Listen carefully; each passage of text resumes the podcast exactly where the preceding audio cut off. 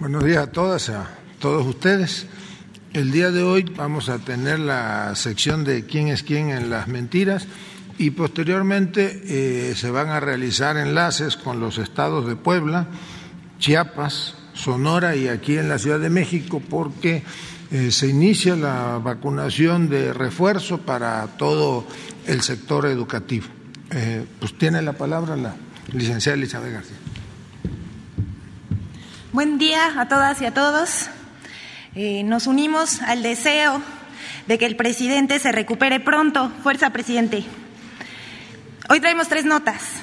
La primera dice, corrió la noticia falsa de que le aplicaron pintura vinílica al Palacio Postal, edificio histórico de cantera. En medios de comunicación y redes sociales se difundió la noticia falsa de que la fachada del Palacio Postal ubicado en el centro histórico de la Ciudad de México, habría sido intervenida con pintura vinílica, lo que representaría un daño. El periódico El Universal e Infobae dieron por cierta esta información e incluso hicieron eco de algunos comentarios que se originaron en redes sociales, afirmando que se había causado daño al edificio histórico. Esta información es falsa. Tanto el Instituto Nacional de Antropología e Historia como la Oficina de Correos de México, aclararon que se trata de trabajos de conservación y protección bajo la técnica engobe de sacrificio, que es una suspensión de arcilla de consistencia líquida fina, la cual pigmenta los materiales como la cantera del exterior del palacio postal. Y su función es protegerlo contra las influencias externas. Correos de México, por su parte, hizo una cápsula para explicar en qué consiste esta técnica, aplicada en la fachada del Palacio Postal para restaurarla y protegerla de los grafitis que dañan los edificios y monumentos históricos. Aquí en la pantalla podemos ver cómo pintan con mentiras los muros de la desinformación. En primer lugar, tenemos al usuario Petit Prince, que dice, exactamente como uno se imaginaría a la persona que le dio en la madre al Palacio Postal, un emisario perfecto de este régimen naco. En segundo lugar, tenemos otros tres tuits que nos llamaron la atención por eh, lo agresivo de los señalamientos. Dice, sobre la centenaria cantera del Palacio Postal, de la Ciudad de México están pintando con pintura vinílica, es decir, directo sobre la piedra. Esto no es una práctica de restauración o mantenimiento adecuada para ningún edificio histórico, ¿o sí? Y cita al INA y a la jefa de gobierno, Claudia Sheinbaum. Este es un tuit del usuario Juan Pablo Álvarez. Por su parte, Oscar Romero, otro usuario de la red, dice, cuando de plano son muy ignorantes, por no decirles, y la palabra esta que está en mayúsculas, pintaron el Palacio Postal con pintura vinílica, uno de los edificios más emblemáticos del país. La cantera no se pinta. Partido Morena, ya bájenle 100, eh, 100 rayitas a sus estupideces. Y también cita a la jefa de gobierno y a Lina, y por último, el monero Alarcón dice, destruyendo la cantera del Palacio Postal de la Ciudad de México, la 4T en todo su esplendor. Ya dijimos, es falso y están los desmentidos oficiales del INA y de Correos de México. La siguiente, por favor. Para alimentar el fantasma del desastre, infla notas sobre la inflación. El pasado 6 de enero, el periódico El Universal publica una nota con el título Inflación todavía no alcanza su pico. Dos puntos, Banjico. Donde informa de una reunión de miembros del gobierno del Banco de México con funcionarios de la Secretaría de Hacienda. Según la nota, Banjico reconoció que el balance de riesgos prevé una trayectoria para la inflación al alza, lo que significa que todavía no alcanza su pico, dice el diario. Eso es lo que dice el diario.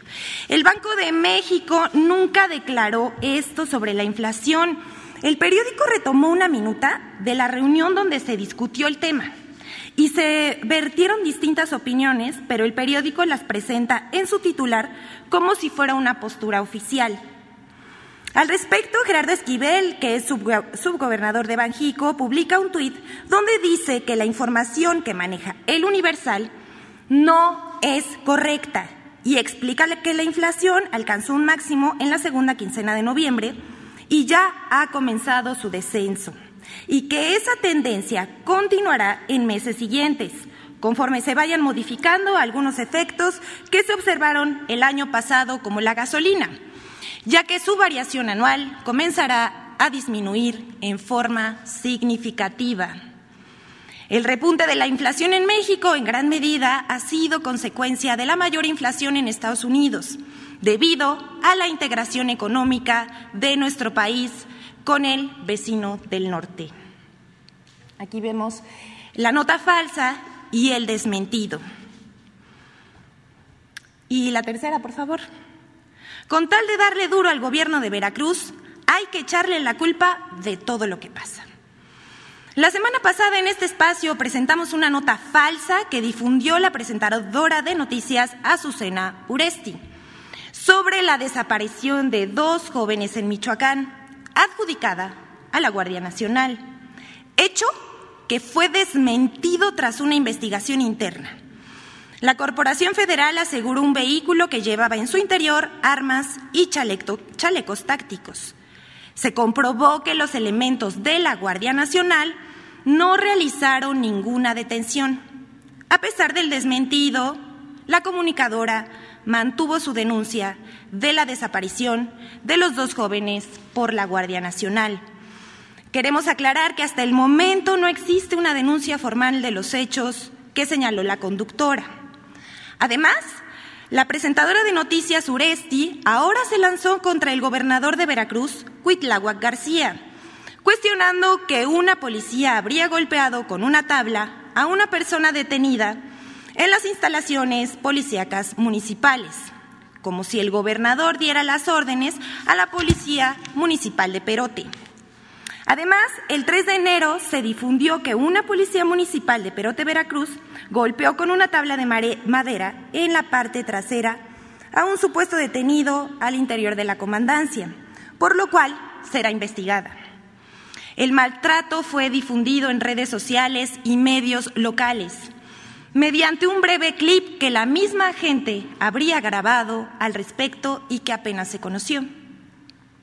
En el video se observa que Rosa María Santos, como fue identificada la oficial, propina dos tablazos en los glúteos del supuesto arrestado y después se retira. Según se aprecia, ambos estaban al interior de una oficina en la presidencia de Perote.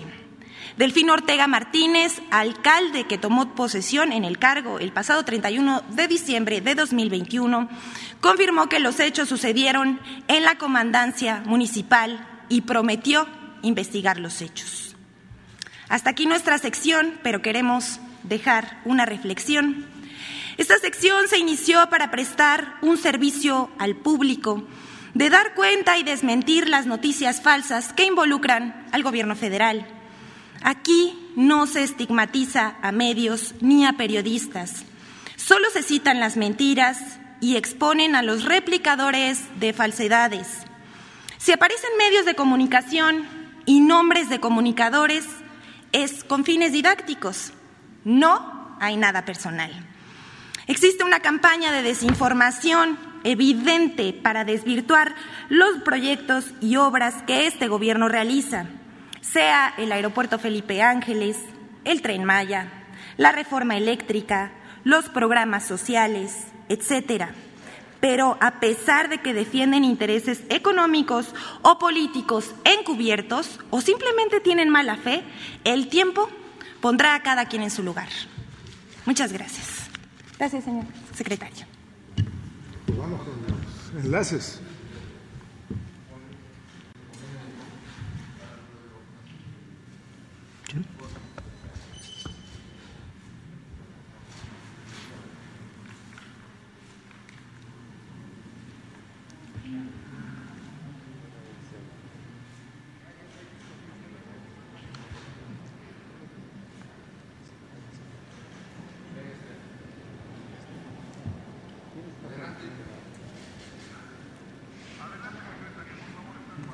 Ok, gracias. Buenos días a todos. Buen día, secretario, eh, compañeros de, prensa que nos acompañan a través de, este canal.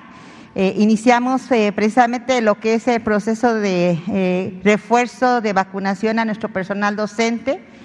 Agradezco mucho la presencia de nuestro gobernador de Puebla, el compañero Miguel Barbosa. Muchas gracias por estar aquí, así como al doctor José Martínez, que es nuestro secretario de Salud de aquí de Puebla y al doctor Melitón eh, Lozano, que es nuestro secretario de Educación. Muchísimas gracias. Al mismo tiempo agradezco a nuestra compañera, la coordinadora estatal del plan de vacunación de Caminos, la doctora Virginia Vital, y a nuestra secretaria de Bienestar, eh, Vida Inés Vargas. Eh, dentro del proceso de vacunación que empezamos, que hay que recordar que es para todo el personal educativo, desde personal docente, administrativo, manual, así como va dirigido también a escuelas públicas y privadas. Eh, lo que se recibió el sábado pasado fueron 2.686.320 dosis y de esa cantidad se le va a dar a Puebla para su aplicación 129.360 vacunas.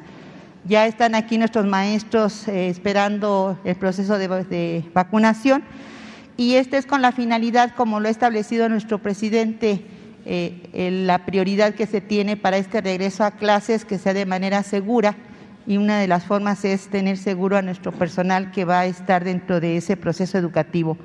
Por ello, invito a todos los maestros, al personal administrativo, al personal manual, a que venga a, aplicarse este refuerzo que sin duda nos va a generar una confianza de seguridad en nuestra salud. Y aprovecho también para hacer patente nuestros mejores deseos para que nuestro presidente logre pronta recuperación. Aquí estamos los maestros, aquí está el gobierno estatal, están todas las secretarías deseándole de verdad una pronta recuperación y este proceso va a durar tres días aquí en Puebla, en otros estados durará más días de acuerdo a la población, pero agradezco mucho a todas las secretarías y a todas las eh, órdenes de gobierno que nos han hecho favor de apoyar para que este proceso sea de manera eh, ordenado y coordinado. Muchísimas gracias. Un saludo, secretario Adán Augusto. Aquí estamos a sus órdenes y un saludo a todos. Muchas gracias. Pues un saludo a todos, saludamos al gobernador Miguel Barbosa. Amigo, amigo, amigo. Bueno, pues gracias por permitirnos tener esta comunicación, gracias a la federación que viene y otorga este gran apoyo de refuerzo a los trabajadores de la educación administrativos y del sector oficial público y del sector privado. En Puebla ya estamos arriba del 90%, ahorita en la población blanco mayor de 18 años y ya venimos en los segmentos de etarios más abajo en la edad. Estamos bien, eh, el tema del Omicron lo vamos a enfrentar con mucho orden, eh, con las características generales que todos conocen. Este, yo quiero nada más decirle al secretario de Gobernación que aquí tiene a un amigo que lo aprecia y que está viendo con satisfacción todo lo que está llevando a cabo como responsable de la gobernanza de nuestro país y mandarle al presidente de la República todos los parabienes. Desde Puebla con mucho cariño a mi presidente de la República, a nuestro líder, a nuestro líder Andrés Manuel López Obrador para que pues pronto se va a recuperar. No hay otra cosa, son uno o dos días más y estaremos siempre siguiendo su ejemplo, siempre siguiendo su ejemplo. Gracias, secretario Adán, gracias al equipo de Presidencia de la República que hace posible todas estas condiciones. Los abrazo desde Puebla. Muchas gracias, gobernador. Le agradecemos la la cooperación, la colaboración, la disposición para que avance el Plan Nacional de Vacunación, ahora específicamente con el refuerzo a todo el personal educativo de instituciones públicas y de instituciones privadas, muy bien organizados y coordinados con la Secretaría de Educación y con las áreas respectivas de salud estatal y salud federal. Muchas gracias, gobernador. Sí, iniciamos con el proceso de vacunación aquí con una compañera maestra y con nuestro secretario de salud para que eh, podamos hacer el inicio en Puebla. Muchas gracias.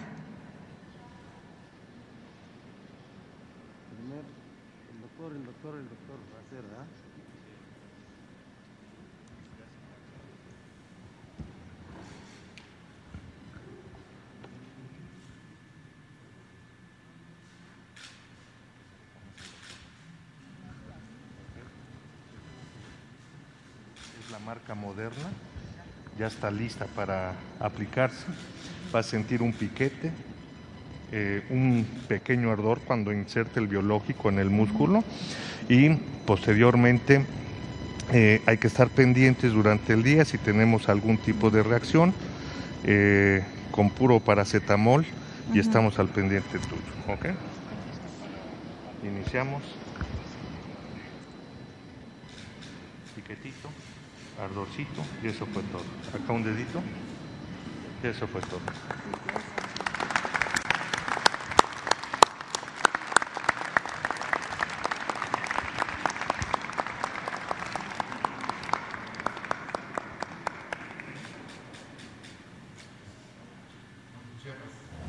No, Ciudad de México.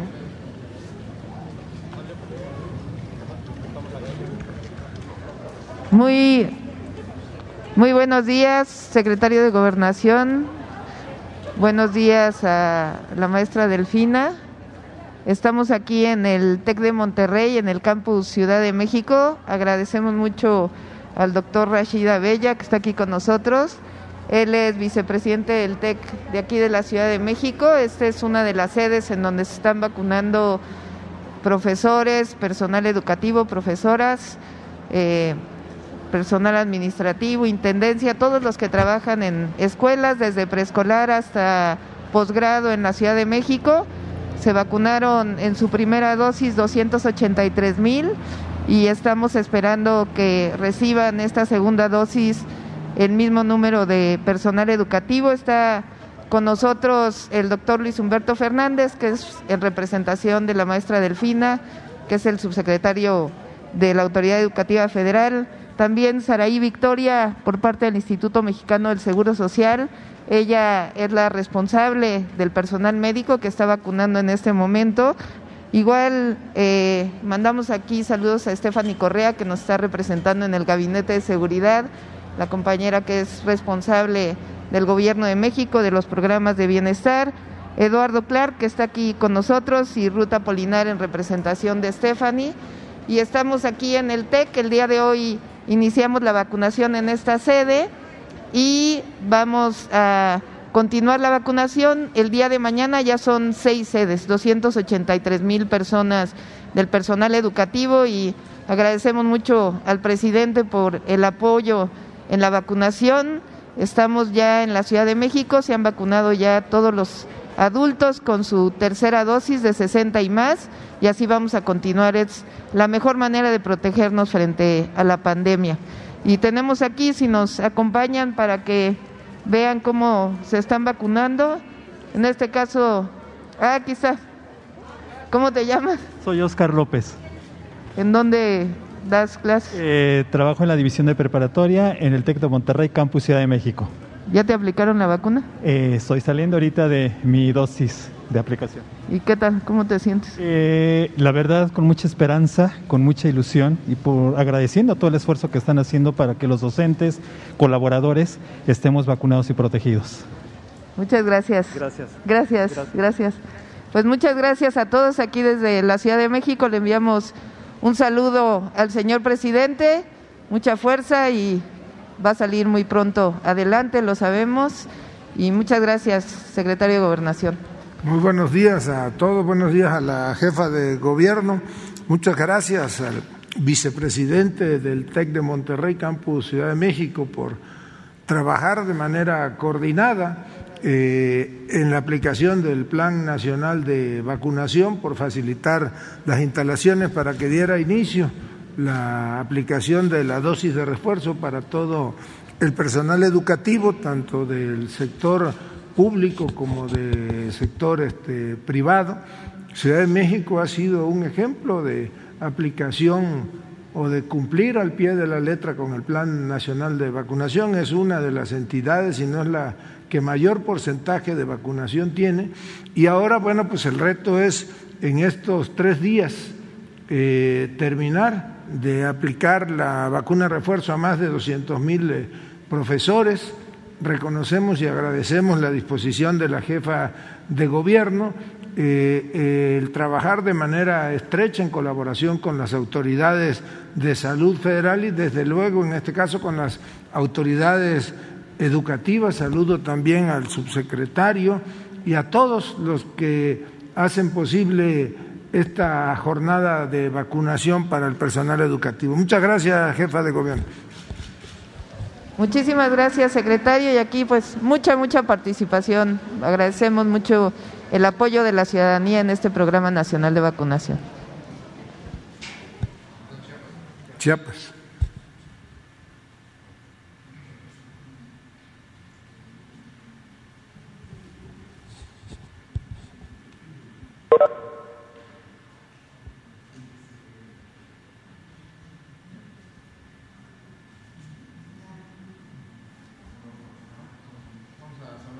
Sonora primero.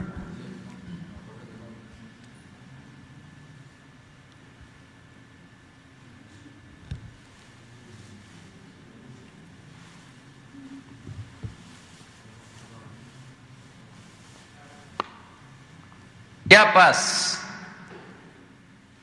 Desde Chiapas enviamos un abrazo muy cariñoso para la pronta recuperación de nuestro querido presidente.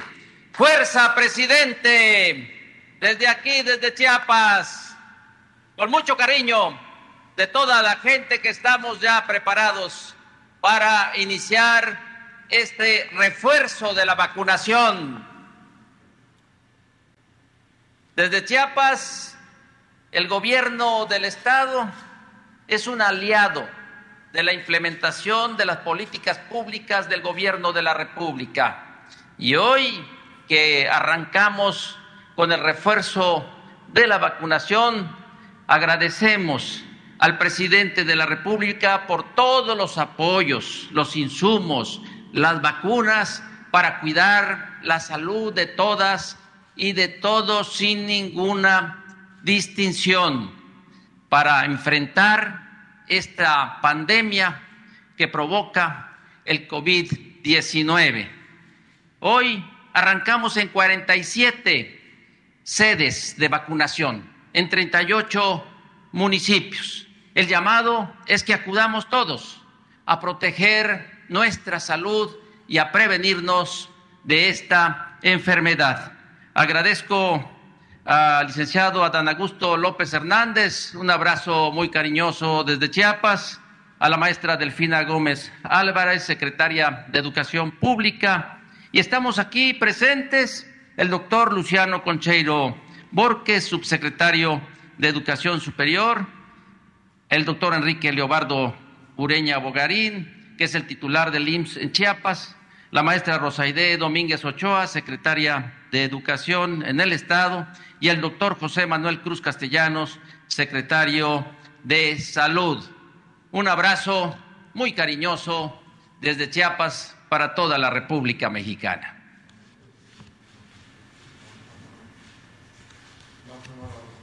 A ver, no. Pues un saludo hasta Chiapas, nuestro agradecimiento al gobernador Rutilio Escantón por eh, el trabajo coordinado con las autoridades federales, en este caso con la Secretaría de Educación, que hoy representa el subsecretario Luciano Concheiro, el Instituto Mexicano del Seguro Social, hoy representado por Enrique, el doctor Enrique Ureña, que es el encargado de coordinarse y coordinar el Plan Nacional de Vacunación en Chiapas y trabajar de manera muy estrecha con el gobierno del Estado, con la secretaria de Educación, con el doctor José Manuel Cruz Castellano, secretario de Salud en el Estado, y las autoridades estatales y federales que participan en esta jornada de vacunación correspondiente al refuerzo para todo el personal educativo público y privado del Estado de Chiapas. Muchas gracias a todos, un saludo al gobernador y nuestro agradecimiento, saludos a todos. Sonora.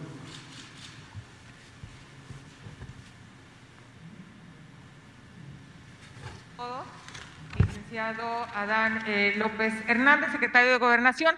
Estamos aquí en Sonora, se encuentra el señor gobernador del estado, el doctor Alfonso Durazo, el secretario de Educación y Cultura, el doctor Aarón Grajeda Bustamante, la delegada del IMSS, nuestra Correcaminos, ha sido fundamental en este paso, la doctora María de Lourdes Díaz Espinosa, por supuesto, al ser un elemento educativo, la rectora de la Universidad de Sonora, la doctora Rita Plancarte, y están con nosotros también los secretarios generales de la sección 54 y 28 del CENTE. ¿Por qué? Bueno, porque en Sonora estamos en clases presenciales. Eh, quisiera eh, decirles que 180 mil kilómetros cuadrados que tiene el estado de Sonora va a ser eh, el territorio para las 18 sedes que ya están listas, Nogales, Agua Prieta, Moctezuma, Navojoa, Zaguaripa, San Luis, Río Colorado, todo el personal educativo del estado de Sonora está ya listo para recibir las 65.520 dosis que llegaron del biológico de Moderna. Es una instrucción de la señora secretaria, de la maestra Delfina Gómez, que estemos en cada uno de los estados de la República acompañando este importante esfuerzo de todo el personal educativo y de salud de los estados. Por favor, eh, Correcaminos. Gracias a todos. Queremos, Sonora quiere agradecer al señor presidente por esas 65 mil dosis de moderna llegar para el personal y esperamos aplicarlo al 100%. Buenos días a todas, a todos. Primeramente un saludo para nuestro presidente de la República desde su Sonora querida, con el deseo de una pronta recuperación y particularmente de que le sea eh, leve. El día de hoy, fíjense ustedes, se cumple eh, precisamente un año del inicio de este programa de vacunación que ha sido sin duda la intervención comunitaria más importante que nos ha permitido mantener, prevenir y controlar los efectos más graves de esta pandemia, particularmente eh, reducir el número de hospitalizaciones y, por supuesto, evitar las ah, lamentables muertes que se han dado en el contexto de la pandemia. El día de hoy iniciamos una etapa más de esta, este programa de vacunación que ha impulsado el presidente de la República, que le agradecemos enormemente porque está fuera de las posibilidades de un gobierno del Estado impulsar un programa de esta naturaleza que en el caso de Sonora nos permite ya eh, decir, informar que tenemos vacunado a informar. por ciento de la población eh, El día de hoy eh, inicia esta nueva etapa para el personal docente, para el personal del sector educativo. Esta etapa es del 16 eh, del 12 al 16 de enero, como ya se ha mencionado, en 18 centros y esto nos va a permitir eh, consolidar el retorno seguro y responsable de las clases presenciales. Es un paso más en la etapa de normalidad segura de todas las actividades eh, socioeconómicas, culturales, que son educativas, que son imprescindibles para el desarrollo integral de todas y todos los sonorenses. Señor secretario de Gobernación, un saludo con todo nuestro aprecio, nuestro respeto y nuestro agradecimiento al señor presidente. Saludos para todas, todos quienes nos siguen en esta transmisión. Un saludo al señor gobernador de Sonora, nuestro amigo Alfonso Durazo, con nuestro agradecimiento, con nuestro reconocimiento también a la manera eh, coordinada en que se ha venido trabajando en el estado de Sonora. Eso hace posible que se activen durante estos cuatro días las 18 sedes para, dentro de la Jornada Nacional de Vacunación, eh, aplicar la vacuna de refuerzo a un poco más de 75 mil eh, profesores, personal educativo, tanto sector público como sector privado, y eh, Sonora pues es un ejemplo de trabajo coordinado. Muchas gracias a todas las instancias federales, estatales que, estatales que acompañan este esfuerzo, a las brigadas Correcaminos, a la, eh, al Instituto Mexicano del Seguro Social, a la Secretaría de Educación y este trabajo coordinado es el que ha hecho posible que México sea uno de los países donde se ha aplicado el mayor porcentaje de vacunas en el mundo. Ha sido un esfuerzo enorme del gobierno federal que encabeza el presidente el que dispongamos o se haya dispuesto ya en total de un poco más de 200 millones de dosis y agradecerle al gobernador, a Sonora y decirles que eh, cuentan con el apoyo del gobierno federal. Muchas gracias, gobernador Durazo.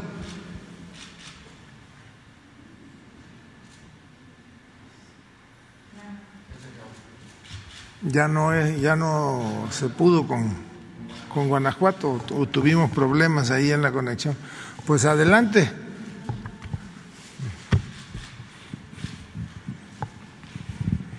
Señor secretario, buen día. Carlos Guzmán, ah, no me voy a parar porque están las cámaras allá atrás. Carlos Guzmán de ABA Noticias. Por principio de cuentas, ¿qué nos puede informar de la salud del señor presidente de la República? ¿Cómo pasó la noche? ¿Qué reporte le dieron? Es el hombre más importante de este país y es asunto de seguridad nacional. Muchas gracias por su preocupación. Pues el señor presidente está estable, eh, eh, continúa su recuperación hasta ahora pues el estado de su salud es óptimo, nada más pasando pues esta etapa del contagio. ¿Se podrá dar lo que decía el secretario Alcocer ayer a pregunta de Hans Salazar, de que el lunes o martes podría estar de regreso el presidente López Obrador? Bueno, yo espero que el presidente se recupere totalmente y el lunes o antes pudiera estar eh, ya presencialmente en las oficinas tampoco pues vamos a acelerar un proceso de salud que es este, normal y él continúa al pendiente de todo y pues eh, conduciendo al país. Eh, un segundo tema que quisiera consultarle es el tema de las reuniones que tiene usted con la gente de Ricardo Monreal, con el tema de Del Río Virgen. Eh, usted ha estado, según dice el senador Monreal, en reuniones con, con él ¿Qué es lo que se está buscando acordar? Eh, ¿Bajo qué lógica podría eh, destrabarse este conflicto que ya se torna político más que de justicia, eh, señor secretario? Bueno, nosotros respetamos todas las opiniones al respecto, pero también este, señalar que somos respetuosos de las instancias judiciales y en este caso, pues es el Poder Judicial o las instancias judiciales del Estado de Veracruz y somos eh, pues respetuoso de la autonomía de los estados y de las autonomías de los poderes estatales. Sí he tenido contacto eh, específicamente con el senador Monral. La última ocasión que platicamos fue eh, en los últimos días de diciembre, si mal no recuerdo, el 23 de diciembre de este año intercambiamos puntos de vista y le reiteramos que somos respetuosos de los procesos que se llevan en las instancias judiciales de los estados. ¿Ya no ha habido más reuniones con, ellos? No, no nos hemos este, no nos hemos encontrado, seguramente pues hemos de platicar en los próximos días. Eh, y finalmente, eh, sí me gustaría preguntarle eh, del tema legislativo. Usted está a cargo ahorita de la política interna del país.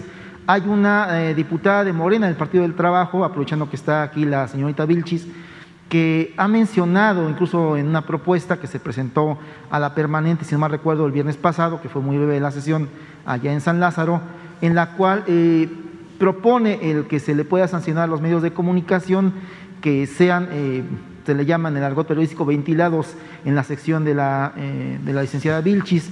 Eh, ¿Cuál sería su posición al respecto, señor secretario? Muchísimas gracias. Bueno, primero que somos respetuosos, ¿verdad?, de el derecho que tienen los legisladores de cualquier este, filiación partidista de presentar este, iniciativas de ley, es parte de su obligación constitucional. Seguramente pues analizarán en, el, en la permanente o en las comisiones y posteriormente en el Pleno pues discutirán y debatirán la iniciativa. Nosotros reiteramos que el Gobierno federal es la instrucción y la convicción del señor presidente, pues somos respetuosos de la libre expresión de las ideas, del trabajo que los profesionales de los medios de comunicación realizan, aunque no compartamos en algunos o en muchos casos eh, las opiniones, somos respetuosos del, del derecho de cada quien a ejercer su profesión, en este caso el periodismo. ¿Perdón? Bueno, yo no tengo a detalle la información este, clínica, eh, pues habríamos de suponer que pudiese ser la Omicron, pero no, no tenemos nosotros no, la información precisa.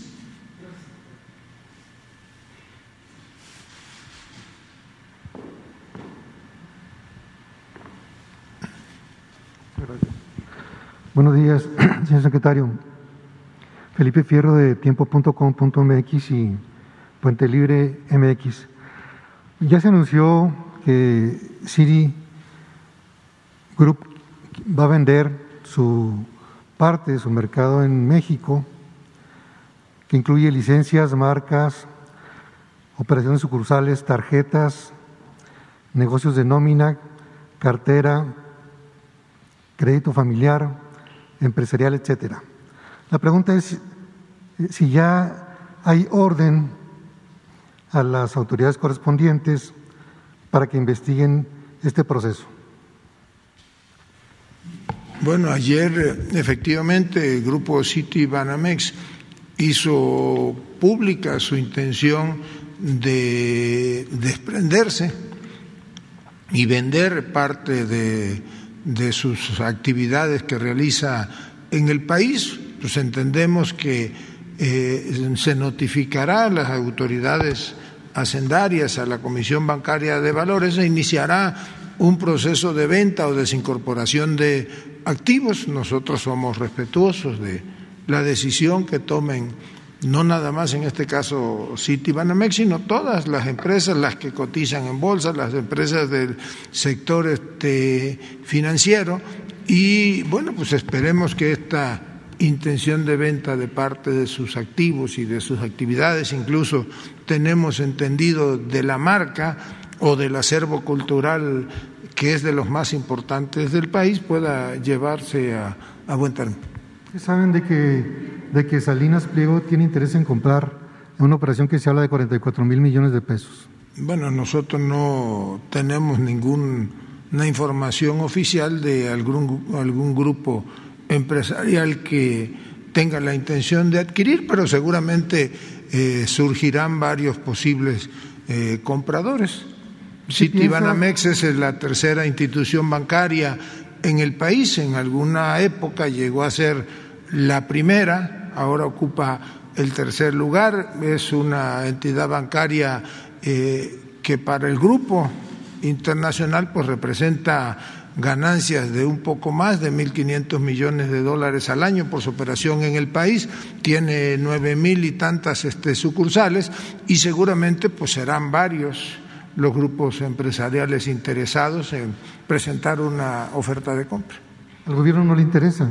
No, el gobierno este, en este momento pues está enfocado los esfuerzos presupuestales a la inversión pública en la construcción el desarrollo de los grandes proyectos nacionales como la refinería Dos Bocas, el tren Maya, el eh, proyecto del tren Istmico, el aeropuerto Felipe Ángeles, que eh, nada más con el detonar la obra pública pues ha sido eh, palancas de desarrollo regional en esta etapa de construcción y conforme vaya abriéndose a la operación estas obras pues ayudarán que seguramente a la economía. concesión del Estado, ¿Perdón? considerando que es una concesión del Estado y además es un banco muy importante, y la experiencia de la última venta o la compra que hizo Citi, donde se dejaron de pagar 12 mil millones de pesos de impuestos, pondrán especial atención en este caso, porque estamos Bueno. hablando de una operación muy importante. Nosotros confiamos en que si se generan impuestos por la venta de estos activos, eh, se generen en el país y se paguen, pero pues las autoridades hacendarias, en este caso el sistema de administración tributaria, pues tienen la obligación de eh, estar al pendiente de las operaciones mercantiles que se hacen en el país y si causa impuestos, pues seguramente serán pagados aquí. Es posible que no cause impuestos. No sabemos, no dice que desconocemos. si causa impuestos, No sabemos en este momento, probablemente alguna parte de la operación no cause impuestos, no sabemos este, hasta que no tengamos el reporte de en qué términos se realiza la enajenación de activos, si nada más es activos en bolsa, si es este activo de inmuebles, ahí se tendrá que revisar qué impuestos cause. Sí, en otro tema, señor secretario, eh, anunció que en el 21 el país vivió pues una fuga de capital extranjero por 257.601 millones de pesos derivados de instrumentos de deuda del gobierno mexicano. Suman ya 514.839 millones que salieron en dos años y que va directamente o pega directamente a la deuda mexicana. En términos porcentuales, pues es la mayor fuga de capitales en los últimos dos años, con un 11.97 en el 20 y un 13.62 en el 21. La pregunta es, ¿cuál es su explicación al respecto? Bueno, yo reitero que las finanzas nacionales hay estabilidad en las finanzas nacionales, que si bien hubo un eh, repunte inflacionario hacia fin de año, hacia noviembre, como ya se señaló, pues se ha venido recuperando, eh, eh, se le ha ido ganando, ha venido disminuyendo la inflación en el país, sobre todo inició en los primeros días de diciembre ya una baja. Esperamos que, desde luego, que esta inflación, que es por factores sobre todo externos, pues tienda a estabilizarse y eh, somos de los pocos países en el mundo que nos preciamos de que el año pasado tuvieron eh, crecimiento económico y seguramente este año se continuará recuperando el crecimiento económico, se continuará con la estabilidad financiera, el peso. ¿Perdón? Esto presiona el peso y seguramente va a traer repercusiones, ¿no? Bueno, lo presiona y no lo presiona. ¿Cómo, cómo, cómo? Le voy a explicar.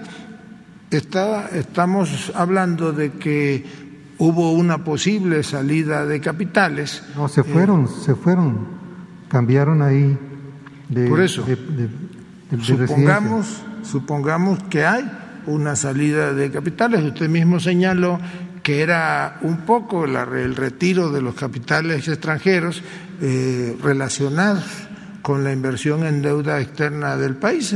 Recordemos que eh, este gobierno no ha incrementado la deuda externa, pues debe de ser el retiro de las ganancias de todos esos fondos que este, mantienen inversión en el mercado de deuda nacional, pero repito, pues las finanzas eh, del país están estables, hay recuperación económica, eh, el peso se mantiene estable, nunca de los últimos 30 años, pues es el, el gobierno en el que ha tenido la menor devaluación este, nuestra moneda. Eso es una señal de confianza de los mercados extranjeros y de los inversionistas nacionales en eh, la buena marcha de la economía del país. ¿Qué va a pasar si sigue esta fuga de capitales? Bueno, yo yo creo que pues eso se tiene que analizar, le repito, es una especie de retiro de utilidades a la que tienen derecho eh, los fondos que han invertido en la deuda eh, mexicana. No es una inversión que hayan hecho ahora, el país heredó una deuda que han venido contratando las administraciones anteriores y esta administración no ha contratado más deuda pública y se ha ocupado de ir incluso ya eh, realizando pagos anticipados de la deuda y seguramente se mantendrá esta política. ¿Podría la Secretaría de Hacienda emitir un comunicado sobre este asunto, considerando las perspectivas seguramente el secretario de Hacienda o emitirá alguna opinión al respecto? Gracias, señor secretario. Allá atrás.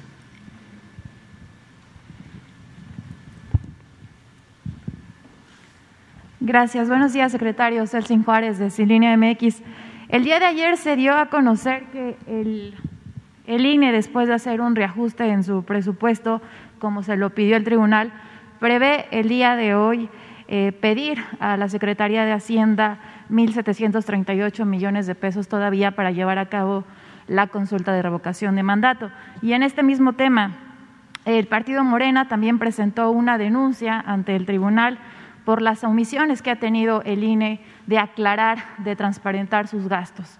Eh, quisiera conocer su postura al respecto, su postura personal, pero también ahorita como eh, encargado titular del Gobierno federal. Gracias. Bueno, mientras no tengamos una comunicación oficial por parte del INE, nosotros eh, no podemos adelantar vísperas. Tengo entendido, yo incluso lo platiqué con el presidente del INE, con el doctor Lorenzo Córdoba, que ellos estaban haciendo una revisión a su presupuesto, el presupuesto que tienen autorizado para este año, y que estaban planteando hacer una serie de ajustes que este, les permitieran llevar a cabo eh, la consulta. Lo que sí sabemos es que ha terminado prácticamente la etapa de revisión o validación de las firmas que el INE recibió. Mm, han tomado la decisión de detener eh, al día de ayer porque eh, ya se, se, reunió el requisito del legal de los pocos más de tres millones de firmas que han sido validadas y se obtuvo en cuando menos 17 entidades federativas ya el porcentaje requerido para que se haga la convocatoria oficial a la consulta y ellos han eh, acordado, determinado en el seno del instituto que ya no seguirían contando o validando más firmas porque eh, pues se trata, entre otras cosas, de economizar recursos en este proceso de eh, la revocación del mandato que pudieran ser canalizados a las etapas posteriores este, del proceso. Luego entonces pues vamos a esperar eh, que el Instituto Nacional Electoral, tal como se lo ordena o mandata el Tribunal Electoral, pues haga eh, los ajustes, las disposiciones presupuestales para cumplir con el ejercicio de revocación de mandato y en su caso, pues eleve una consulta o una petición a la Secretaría de Hacienda en la posibilidad de que se le pudieran destinar recursos adicionales. Y en esta, eh, su postura sobre esta demanda que presenta el partido Morena eh, al tribunal para que el INE pueda eh, transparentar sus gastos. ¿Usted está de acuerdo? ¿Cuál es su opinión, su postura al respecto? Ahí, en estas demandas, que denuncias que presenta ante el tribunal, está de hecho el titular del INE, el consejero presidente Lorenzo Córdoba. Salud.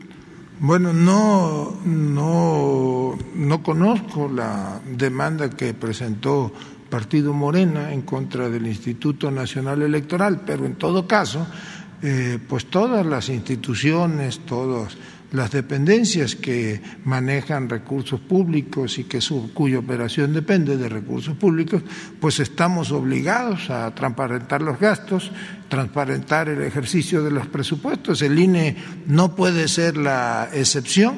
Nosotros lo que sí hemos venido haciendo reiteradamente al Instituto Nacional Electoral y a otros eh, instituciones, pues es no nada más que se transparente, sino que se ajuste incluso el gasto público, que terminemos con los gastos este, superfluos, que revisemos si no se están, por ejemplo, arrendando flotillas de vehículos que a veces ni se utilizan, que pues hay una política pública aceptada mayoritariamente eh, que nacionalmente que se terminen con los excesivos este, gastos de representación, con los viáticos, eh, con lo superfluo en el uso, en el desempeño de los cargos públicos y que incluso eh, nos ajustemos a un ingreso que sea eh, moderado, que se acaben los sueldos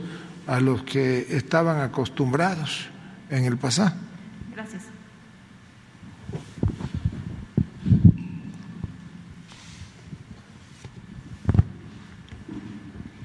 Gracias, señor secretario Jimena Baragán de Portal Diario.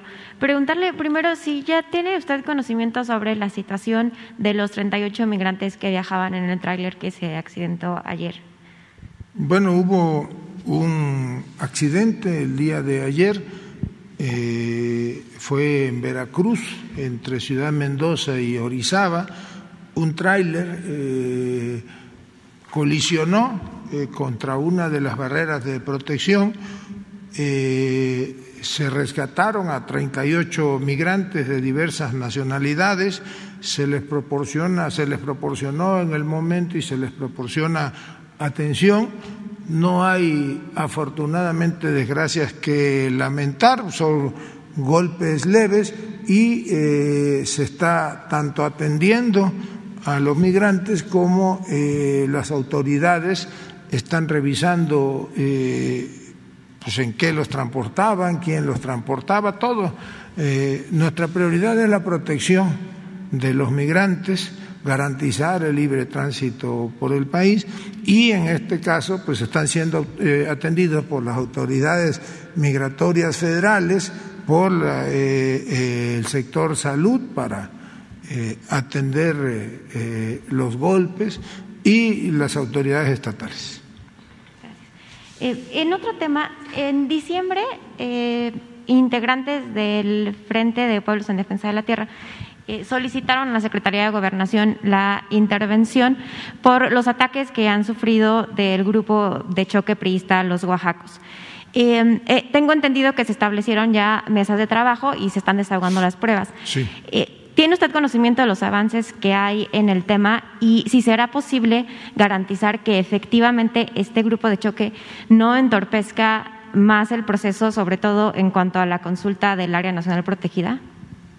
Sí, bueno, pues la subsecretaría de Gobernación a cargo de Alejandro Encinas está atendiendo y dándole seguimiento a este caso. Tenemos información de que se han presentado denuncias y que las autoridades locales están, eh, en este caso de la Fiscalía, están haciendo su trabajo para deslindar responsabilidades. En todo caso, la Subsecretaría de Gobernación interviene para eh, distender socialmente la, la situación ahí en esa zona de Oaxaca y para garantizar que no haya agresiones, que haya respeto entre todos ahí y eh, Alejandro Encina seguramente en unos 15 días estará en posibilidades ya de presentar un informe pormenorizado de la solución a este caso.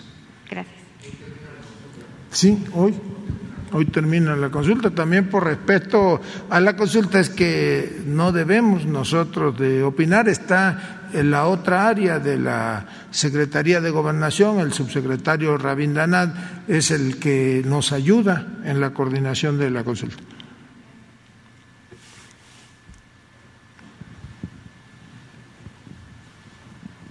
Gracias. Buenos días. Aide Rivera de Código Libre. Secretario, eh, me voy a regresar un poquito eh, en el tema. Referente a la venta de eh, Citibanamex, ¿Esto puede ser una mala señal del estado de la economía en el país? ¿Es un reflejo de este mal estado? No, la economía en el país va bien, en plena recuperación, pues es simple y sencillamente eh, el ejercicio de un derecho que tiene un grupo de inversionistas, en este caso, pues de, replantear eh, sus actividades eh, en el país, su inversión. Yo dije hace un momento, son la tercera entidad bancaria del país, creo que es la primera o la segunda en número de sucursales, tuvieron ganancias por más de 1.500 millones de dólares el último, el último año, pero ellos deciden, como puede decidir cualquier inversionista extranjero o incluso nacional, pues vender eh, esa inversión. No es desde luego una mala señal, sino el ejercicio del derecho que tiene un grupo financiero de, de, de mover en este caso un grupo financiero, de trasladar sus, sus inversiones o simple y sencillamente de retirar eh, en términos de utilidad posiblemente parte de su capital o todo su capital, pero pues eh, como ya se dijo aquí hay otros eh, grupos interesados en invertir o en estudiar la posibilidad de la adquisición de los activos o de las actividades que Citibanamex tiene la intención de poner a la venta. Gracias.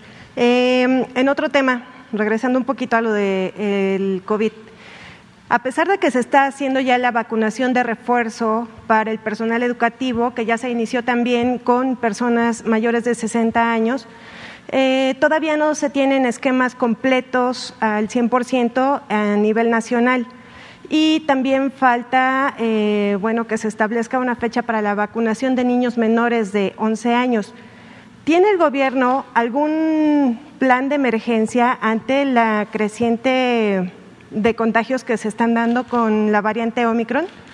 Bueno, yo primero le diría que hay un plan nacional de vacunación que está debidamente diseñado y estructurado, que se ha venido implementando a lo largo de pues, los últimos 14 meses. La vacunación inició el 24 de diciembre del 2020. A la fecha traemos poquito menos de, o un poquito más de 80 millones de mexicanos vacunados en, este, eh, en el país eh, en un esquema completo. Ahora inició eh, hace ya algunos días eh, la aplicación del refuerzo para todo el personal del sector este, salud. Hoy, con excepción de Baja California y Colima, que ya se había dado hace unos días, pues inició prácticamente en todo el país la aplicación de refuerzo.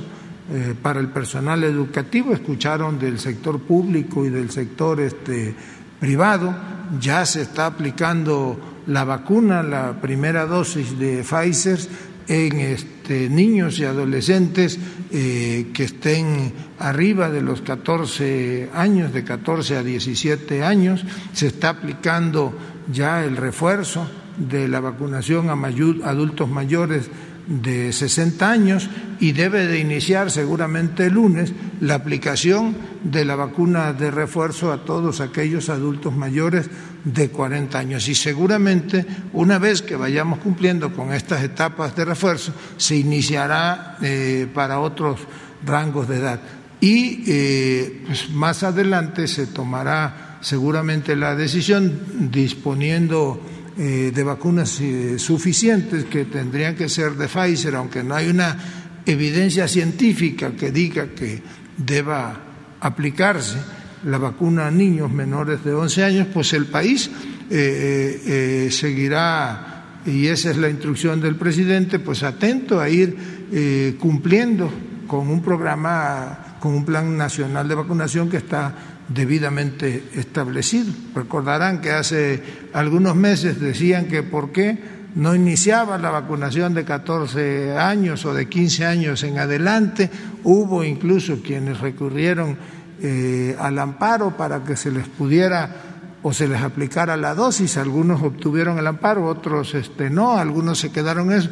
Pero nosotros eh, cumplimos con las etapas del Plan Nacional de Vacunación, perfectamente coordinados, todo el sector este, salud con el apoyo la participación de la Sedena, de la Marina, de la Guardia Nacional, del Instituto Mexicano del Seguro Social, del ISTE, de Petróleos Mexicanos, de la Secretaría de Bienestar, eh, de la Secretaría de Educación. Es un esfuerzo enorme de prácticamente todo el gobierno federal y nos coordinamos con los estados y eso ha hecho posible que la cobertura eh, de vacunación en el país sea de más del 80% y que seamos uno de los países con la mayor eh, cobertura o porcentaje de vacunación en el mundo. Gracias, secretario. Última pregunta. Ayer asesinaron al presidente municipal de Xochocotla, en Morelos. Em, el primero de octubre del año pasado, el señor presidente comentó que iban a reforzar la seguridad en Morelos, que iban a implementar más eh, presencia de la Guardia Nacional. ¿Qué opinión eh, le merece el que se haya presentado este suceso a 10 días de que haya tomado cargo el alcalde? Primero es lamentable que eh, haya sido asesinado o se haya cometido el homicidio en la persona de un presidente municipal y pues lamentamos todos los homicidios que se dan en el país. Eh, desde luego que nuestro compromiso es trabajar de manera coordinada con las autoridades estatales y donde haya necesidad, pues incrementar la presencia de efectivos de la Guardia Nacional que coadyuva, en su obligación en las tareas de seguridad pública eh, en los estados y a nivel nacional, seguridad en las carreteras, y vamos a platicar con el gobernador y vamos a analizar cómo está la situación de seguridad y si es necesario el reforzar eh, eh, el trabajo, la presencia de las fuerzas federales en el Estado, como lo hemos venido haciendo en otros estados, como Zacatecas, como eh, Chihuahua, como Sonora, como Baja California, como Guanajuato, como San Luis Potosí. Gracias. Muchas gracias. Pues allá atrás, porque...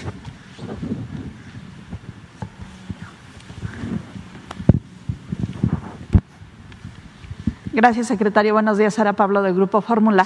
Eh, regresando al tema del INE, eh, los consejeros dicen que ya hicieron su revisión y aún así les faltan 1.700 millones de pesos porque recortaron algo así como 500. Entiendo que ustedes tienen que esperar a que haya una petición formal a la Secretaría de Hacienda. La semana pasada el presidente decía que ellos van, ustedes van a sugerir un plan de austeridad. Mi pregunta es, ¿van a esperar a, van a revisar esto que le solicite el INE o aún así ustedes van a presentar primero el plan de austeridad, van a insistir en que haya mayores recortes, eh, ¿cuál sería el, procedimiento? Bueno, yo no descarto que nosotros le hagamos público una propuesta de un plan de austeridad, pero no está disasociado con la obligación que tiene el INE en términos legales de solicitar la ampliación de recursos o recursos adicionales, como también pues la Secretaría de Hacienda en su momento, si es que nos llega un requerimiento formal del Instituto Nacional Electoral, tendrá que, dice la resolución del tribunal, tendrá que razonar y sustentar eh, su, su opinión al respecto. Pero yo aconsejaría que esperemos a que haya una, una propuesta o una comunicación oficial, pero eso no coarta el derecho que tenemos nosotros de este, hacer un análisis eh, y presentar un, plan de austeridad. Eh, iniciarán primero con esa negociación, digamos, o con esa propuesta a línea, aunque no sea obligatoria, antes de dar una respuesta de Hacienda.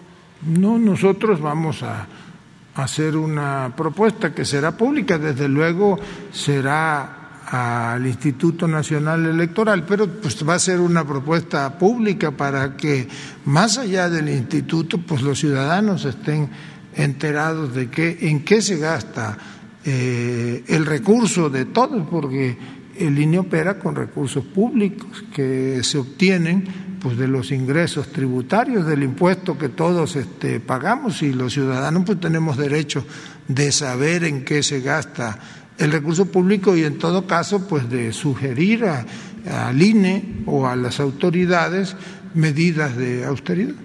Gracias. Y preguntarle también, eh, secretario, ayer se dieron a conocer algunos cambios en el gabinete, usted eh, dio posesión de estos cargos. Entiendo está en comunicación con el presidente López Obrador. ¿Cuál fue la lógica de estos movimientos? Si es, por ejemplo, el fortalecimiento de la, supervisión en lo que tiene que ver con el tren Maya, eh, colocando pues a este eh, secretario ahora en Fonatur, eh, Javier May, cercano al presidente López Obrador, que le comentó el presidente, y también saber si el presidente a lo largo del día de ayer tuvo también reuniones de qué carácter, si presenciales o virtuales, porque vimos a varios funcionarios por aquí, por Palacio. Bueno, desde luego que ayer se dieron algunos cambios en el gobierno federal. El primero de ellos, que es el que comenta, es el nombramiento de Javier May, que ocupaba la Secretaría de Bienestar, ahora se encargará, será el director general de Fonatur, con lo que ello implica que es el pues coordinar los trabajos para que uno de los grandes proyectos nacionales como lo es el tren Maya, pueda este, continuar con su proceso de planeación, de construcción y desde luego de operación en todos los estados del sureste eh, del país, en Tabasco, Chiapas, Campeche, Yucatán y Quintana Roo, pueda este, iniciar sus operaciones en tiempo y forma.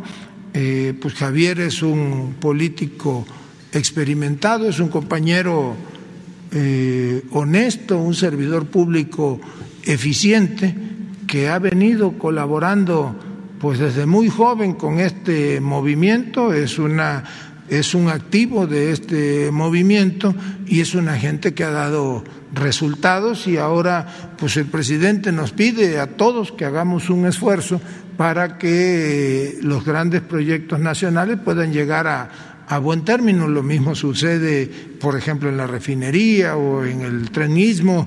El aeropuerto Felipe Ángeles ya está la próxima, ahora en marzo, la inauguración y la puesta en operación y estamos varias dependencias coadyuvando eh, con Fonatur, lo haremos seguramente con Javier, está Sedatu, está Medio Ambiente, está el INE, está Secretaría de Gobernación, está eh, Conagua, está la SCT, está la Defensa y la Marina, pues este, fortaleciendo los trabajos eh, del tren Maya y en esa lógica pues Javier se encargará de coordinar los esfuerzos de de todo el gobierno federal y mantener la interlocución con los inversionistas privados, eh, de las constructoras y desde luego en atender todo el asunto social que una inversión pública de esta magnitud pues conlleva en las regiones en las cuales se está construyendo el proyecto del,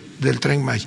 Y pues, los demás eh, movimientos eh, obedecen a una lógica de fortalecer el trabajo de equipo. Ariana Montiel, que se hace cargo de la Secretaría de Bienestar, pues es una compañera que venía desempeñándose en la subsecretaría eh, y ahora tendrá a su cargo la titularidad, será la encargada de coordinar y de fortalecer los trabajos de todo lo que implican los programas eh, sociales.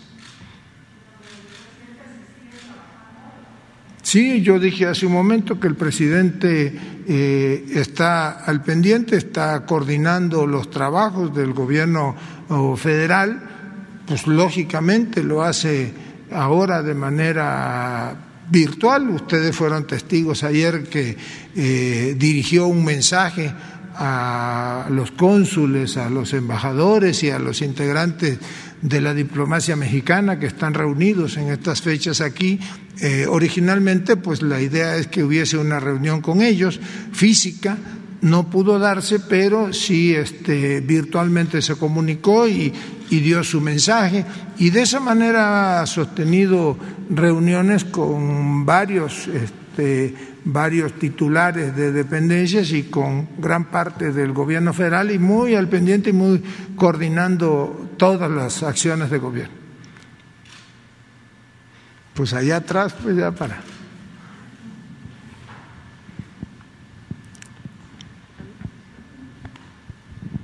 Gracias, eh, Secretario, buenos días. Dalila Escobar de Tiempo.tv. Eh, preguntarle sobre este tema que ha mencionado sobre el nombramiento de Javier May al frente de Fonatur. Usted ha mencionado eh, claramente que, bueno, pues sí se trata de un político experimentado, pero no como tal con experiencia en temas de ingeniería, arquitectura, en general de coordinación de este tipo de megaproyectos. ¿Cuál es la finalidad de que llegue en todo caso un político experimentado y no alguien que tenga una experiencia en este tipo, en esta rama, pues, de construcción de obras? Mire, Javier May es un político experimentado, no nada más este, política, sino administrativamente. Pocos lo saben, pero Javier ha tenido una eh, larga carrera en la administración pública municipal o estatal, ha sido dos veces presidente municipal eh, de uno de los municipios que posiblemente el segundo municipio más importante del Estado, ha sido dos veces diputado local, ha sido funcionario estatal en áreas de administración, ha sido eh, senador de la República, es senador de la República con licencia, electo por mayoría en Tabasco. Y miren, ha sido el senador más votado eh, en la historia de, del Estado eh, ha ocupado la subsecretaría de Bienestar, últimamente era el secretario de Bienestar, es un político experimentado, pero también es un administrador eficiente y honesto y que el presidente le haya encargado, porque más que un cargo, pues es un encargo, el que coordine los trabajos del Tren Maya, pues es un orgullo, en realidad, este, para todos, no se necesita que uno sea ingeniero en vías férreas para coordinar los trabajos de construcción y de diseño. Lo que se necesita es que haya la capacidad y eh, que se trabaje de manera honesta, porque esto permite que se coordinen los esfuerzos de las áreas técnicas encominadas a, a trabajar en un proyecto como este. Con esto esperarían entonces que ya no incremente más el costo que está teniendo el tren Maya mientras avanza, pues hasta que se concluya la obra. Bueno, eso se, se está revisando. En un proyecto como esto siempre van a surgir ajustes a la baja o al alza, dependiendo incluso de factores externos, dependiendo, por ejemplo, de que suba el precio del acero, como ha venido ocurriendo en los últimos tiempos o de que eh, cuando inicias trabajos pues encuentres algún imponderable y tengas que hacer un puente adicional. Grandes proyectos como estos pues implican una revisión día a día de todo, no nada más eh, del diseño del proyecto ejecutivo, sino de la manera en que van ejecutándose las obras. Gracias, secretario. En otro, en otro tema, preguntarle cómo está la relación del, eh, del gobierno federal con los gobernadores, bueno, pues entrantes, sabemos la mayoría es, es, de Morena, pero preguntarle también en este sentido cómo, sabemos, bueno, que hubo también una reunión apenas eh, con, con el presidente, ¿Y cómo queda la relación incluso de lo que se orquestaba anteriormente, como es, por ejemplo, la Alianza Federalista, que era de gobernadores opositores, y también saber si entonces esto ya de alguna manera apacigua el tema de que lo que se había eh, pedido en torno a, un cambio en la fórmula para la asignación de recursos, esto como llamado el pacto fiscal, que es lo que mencionaban los anteriores gobernadores. ¿Cómo observa usted la actual relación de los gobernadores entrantes con el gobierno federal y la diferencia que había con los anteriores eh, gobiernos que incluso se agrupaban en, un, en esta organización Alianza Federalista, pues un tanto contraria a la CONAGUA. Bueno, yo creo que es una relación de respeto, de permanente comunicación. Mantenemos interlocución con todos los gobernadores del país, no y con la jefa de gobierno, no nada más con los entrantes, sino este, con los seis, eh, cuyo ejercicio termina este año y este, con los que tienen ya dos, tres años en el ejercicio de su cargo, con todos mantenemos este, comunicación. Ustedes fueron testigos también de que ahora en diciembre hubo eh, una reunión de CONAGO eh, que se tomó protesta y rindió protesta o entró en funciones Omar Fayad como nuevo presidente de la CONAGO y todos los días mantenemos comunicación con los gobernadores para la atención eh, de diversos asuntos en los cuales no nada más debemos de coordinarnos, sino para ir evaluando la posibilidad de apoyar, de que el gobierno federal apoye en proyectos de carácter estatal y que los gobernadores consideran prioridad para sus estados. Ahora mismo, hace como 15 días, estuvo el gobernador de Guanajuato con el presidente de la República, Diego Sinué, estuvo aquí y le presentó al presidente algo que había pedido en una reunión de seguridad anterior.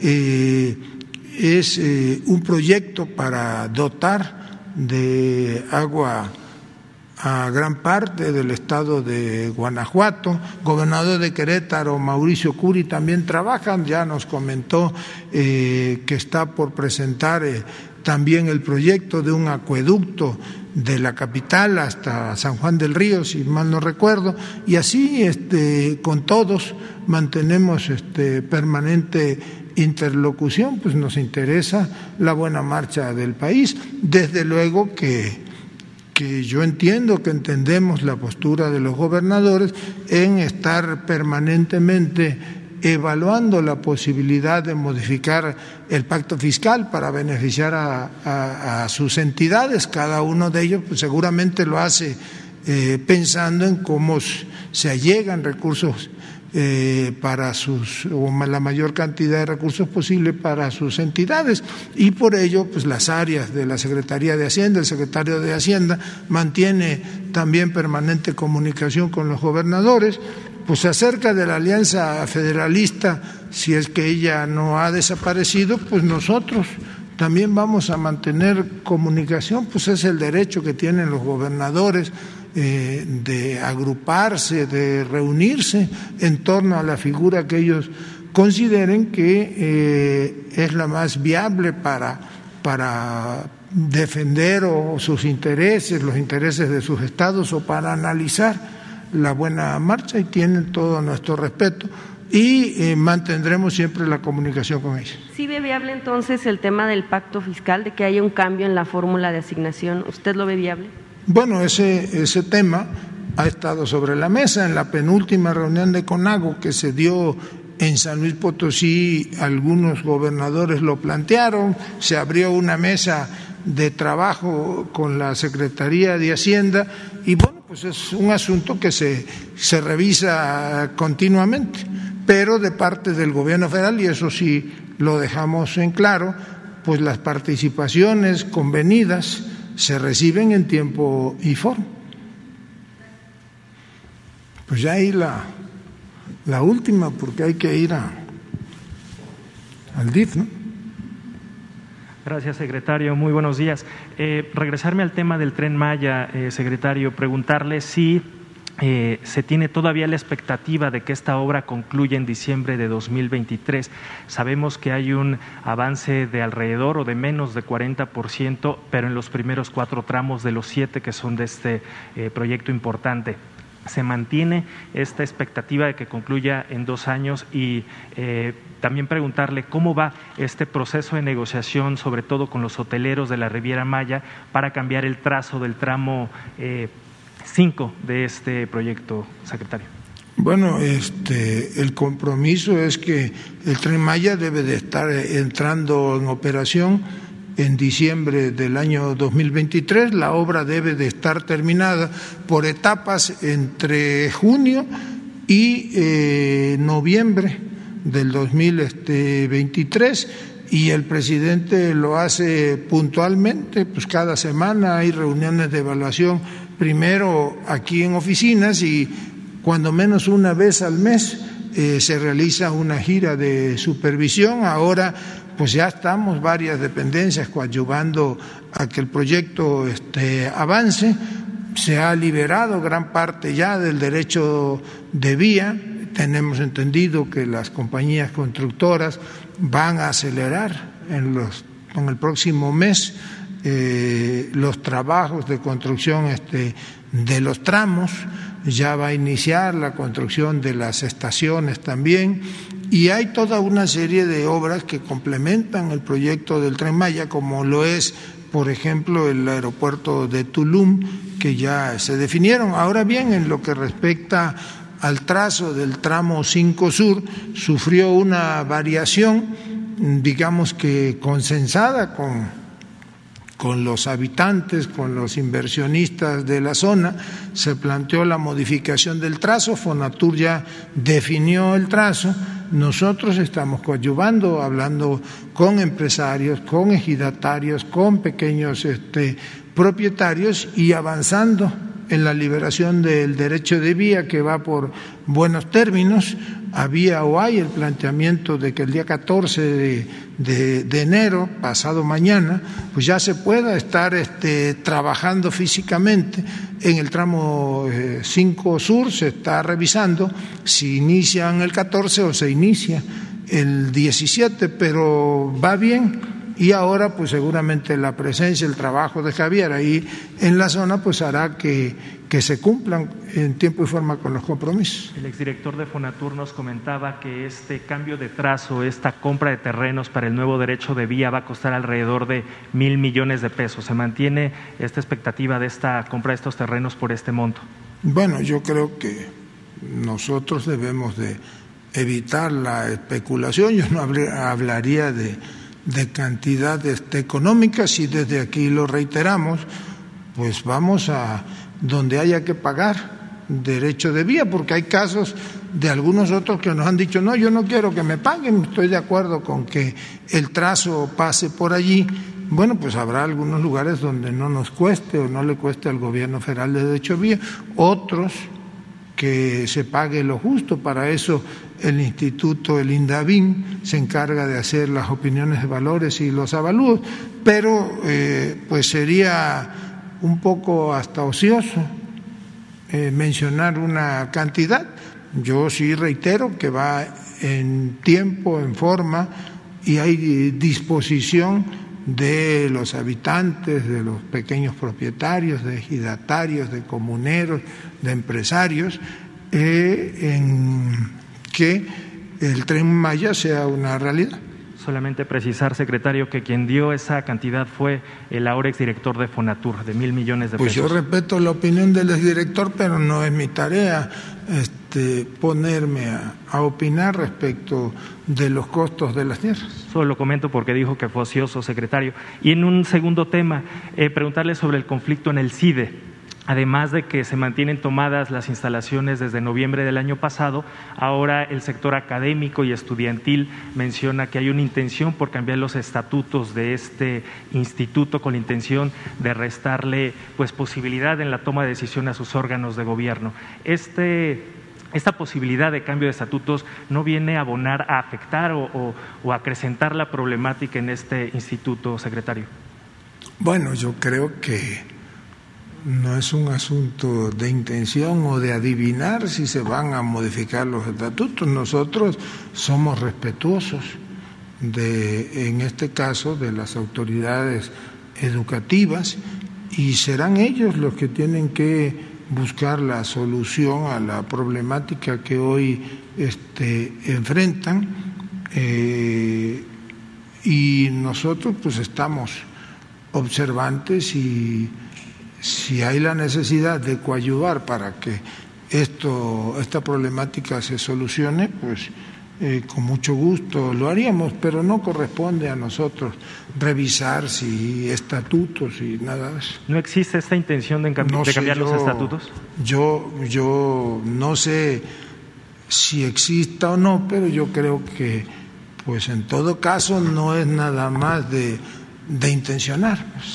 Y mientras no haya una propuesta concreta, pues ahí va a estar en el aire siempre la intención o el quiero o el eso, ¿no? Hay que primero solucionar la problemática que enfrentan y nosotros somos respetuosos de ello, hacemos un exhorto para la comunidad estudiantil, la comunidad científica, la este, dirección del CIDE y todos los que tienen alguna intervención, los órganos de gobierno, pues este, puedan darle solución a este problema. ¿Hay alguna participación por parte de la Secretaría de Gobernación para poner fin a esta problemática que, bueno, ya no, varios meses? No, ninguna. Nosotros somos respetuosos. Ellos tienen unos órganos de gobierno y es en el seno de esos órganos de gobierno en los que pues, debe de buscarse la solución entre todos. ¿No considera que ya es momento de resolverlo, secretario? Bueno, es decisión de ellos este, resolverlo y, y, y en los tiempos que ellos, no nada más eh, el órgano de gobierno, sino todos las, eh, los involucrados puedan este, resolverlo y resolverlo eh, para bien de la institución. Pues muchas gracias. Nos vemos mañana. ¿eh?